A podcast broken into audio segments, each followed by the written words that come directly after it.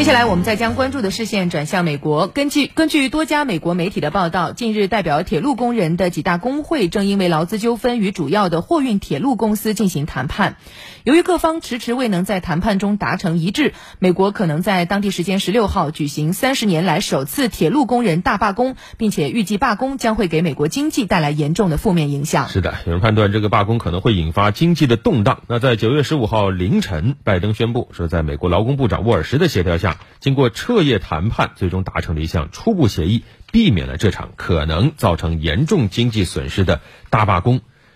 呃，据了解，这场因为工人待遇而起的罢工酝酿已久。今年七月，因为拜登介入，后来美国工会和铁路系统双方进入了六十天的冷静期。美国铁路协会曾经警告，一旦罢工发生，承担美国国内近百分之三十货物运输的铁路系统会陷入停顿。那现在看来，可能能缓一阵子了。